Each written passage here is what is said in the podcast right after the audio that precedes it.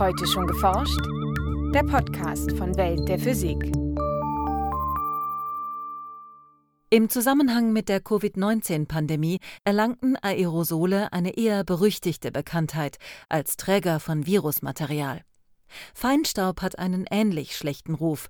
Dabei umfassen Aerosole einfach alle festen und flüssigen Schwebeteilchen in der Luft. Und nicht alle sind gesundheitsschädlich.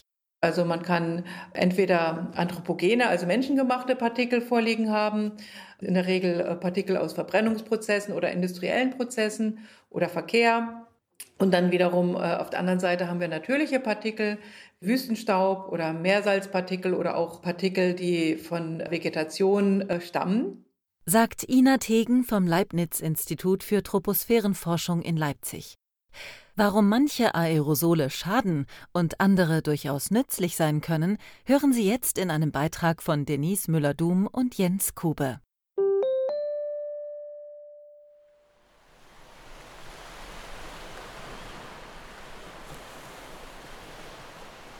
Auch wenn eine frische Brise weht und die Luft absolut rein wirkt, finden sich unzählige winzige Partikel darin.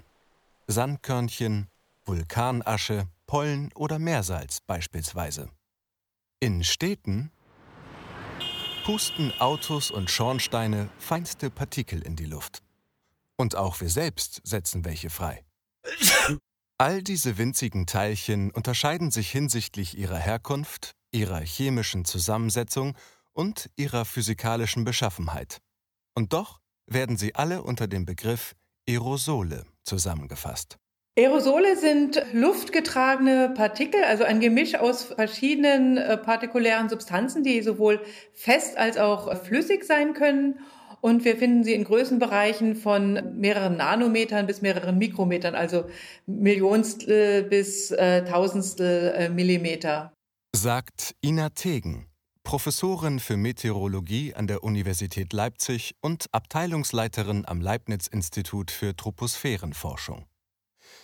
Die Partikelgröße ist entscheidend, wenn es um die Luftqualität bzw. die gesundheitlichen Risiken von Feinstaub geht. Denn Partikel, die kleiner sind als zweieinhalb Mikrometer, können tief in die Lunge eindringen. Noch kleinere Staubteilchen sogar bis ins Blut. Für Städte gibt es daher gesetzlich festgelegte Grenzwerte für Feinstaub unterschiedlicher Größe. Angegeben wird die Konzentration von Aerosolen entweder in Massenanteilen, also Mikrogramm pro Kubikmeter, oder mit der Anzahl der Partikel, in der Regel pro Kubikzentimeter. Bestimmen lassen sich diese Werte mit unterschiedlichen Verfahren. Es eignet sich beispielsweise ein feiner Filter, durch den eine Luftprobe strömt. Die eingetragene Masse ergibt sich einfach aus dem Gewicht des Filters vor und nach der Messung. Der Filtermessung hat noch den Vorteil, dass man, wenn man genug Material sammeln kann, auch äh, chemische Analysen machen kann und also die chemische Zusammensetzung dieser Partikel direkt an den Filtern messen kann. Auch optische Verfahren kommen bei der Aerosolmessung zum Einsatz. So bestimmen Forscher in einer Luftprobe oder direkt in der Atmosphäre, wie stark ein Lichtstrahl gestreut wird. Das gibt Aufschluss über die Konzentration der winzigen Partikel. Hier findet man in städtischen Bereichen also bis zu 10.000 Partikel pro Kubikzentimeter. Das ist also wirklich sehr viel. In Reinluftbereichen finden wir so Partikelkonzentrationen von vielleicht äh, 1000 Partikel pro Kubikzentimeter. Aber viel weniger findet man eigentlich nur in sehr, sehr entfernten Regionen, vielleicht in den polaren Regionen, dass man auf wenige hundert Partikel pro Kubikzentimeter kommt. Ab einer Konzentration von etwa 10.000 Partikeln pro Kubikzentimeter kann man Aerosole auch mit bloßem Auge sehen, etwa in Form einer gelblichen Dunstglocke, wie sie manchmal über stark mit Feinstaub belasteten Städten hängt. Doch nicht alle Aerosole sind menschengemacht und schädlich. Wenn man auf die Aerosolmasse schaut, dann ist fast 90 Prozent der Aerosolmasse aus natürlichen Quellen. Einfach aus dem Grunde, dass die Wüstenstaubpartikel und die ozeanischen Partikel äh, wirklich über diese großen Flächen sehr, sehr hohe Massen produzieren an Aerosol.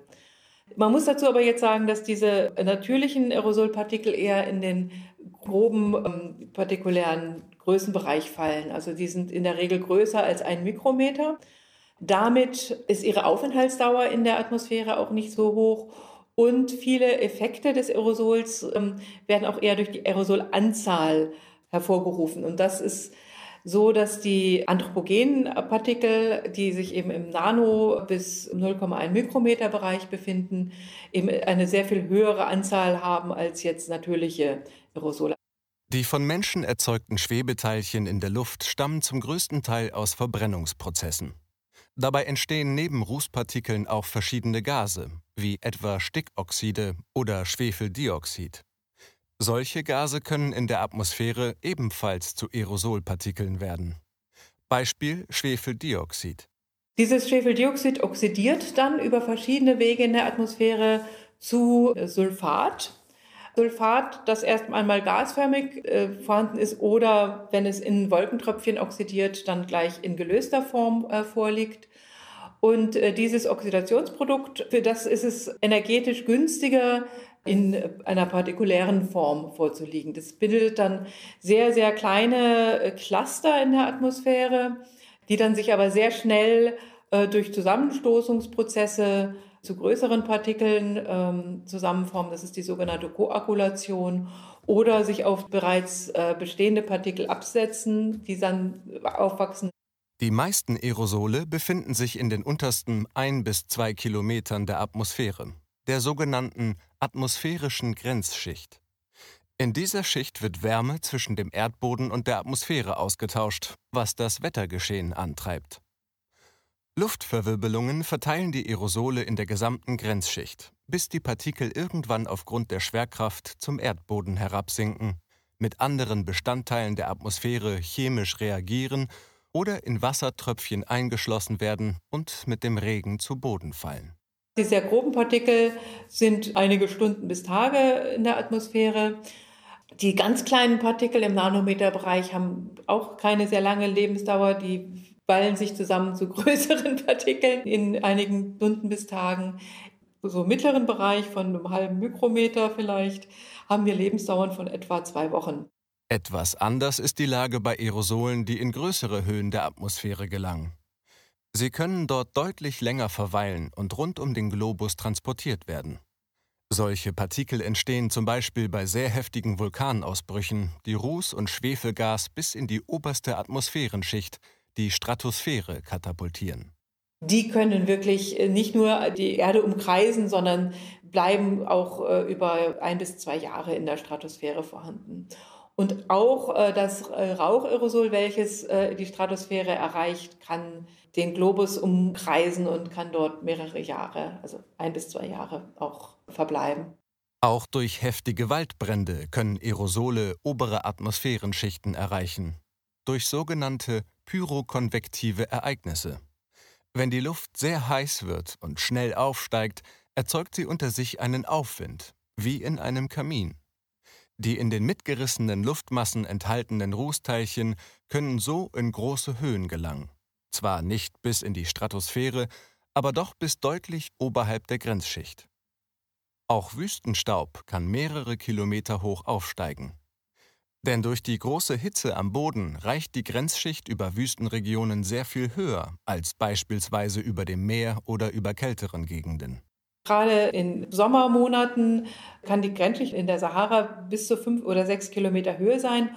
Aus dieser Höhe wird äh, dieser Sahara-Staub dann als abgehobene Schicht in mehreren Kilometern Höhe bis nach Europa verfrachtet, beziehungsweise auch regelmäßig über den Atlantik, eben in dieser Höhe von fünf bis sechs Kilometern.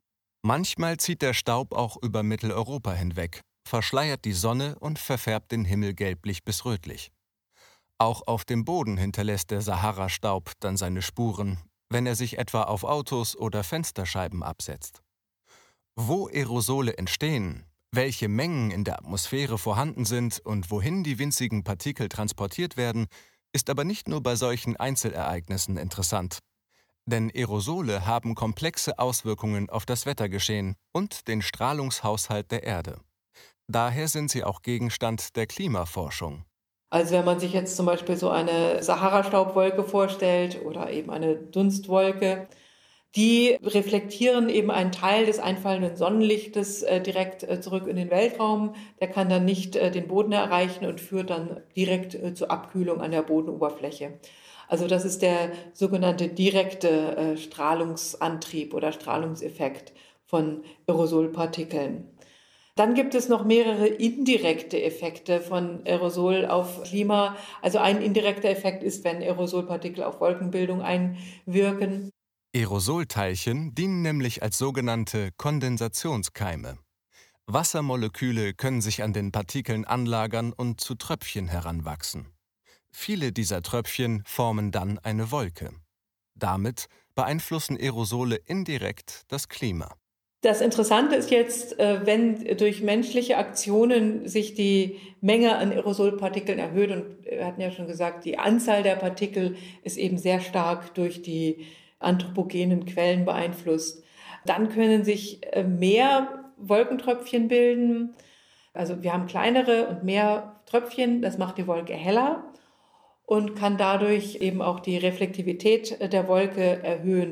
Ein weiterer Effekt ist jedoch, wenn wir also mehr kleine Partikel in Wolken vorhanden haben als unter natürlichen Bedingungen, dann kann sich äh, auch äh, die Niederschlagsbildung in Wolken verzögern, weil eben die kleinen Partikel doch länger brauchen, um so stark zusammenzustoßen, um große Wolkentropfen zu bilden. Wenn Wolken das Sonnenlicht stärker reflektieren und sich zudem länger in der Atmosphäre halten, führt das lokal zu einer Abkühlung. An welchen Orten auf der Erde dies eine Rolle spielt und wie stark der Effekt ist, wird derzeit noch untersucht. Andererseits können Aerosole aber auch zur Erderwärmung beitragen. Das ist beispielsweise bei Rußpartikeln der Fall. Der Effekt von diesen Partikeln ist eben nicht nur die Reflexion von Sonnenlicht, sondern dadurch, dass es dunkle Partikel sind, können die auch das Sonnenlicht absorbieren und ähm, werden auf hellen Oberflächen als dunkle Flächen wahrgenommen. Also hier können dunkle Partikel nicht nur zur Abkühlung, sondern auch zur Erwärmung beitragen. Wissenschaftler untersuchen aber auch andere indirekte Effekte von Aerosolen.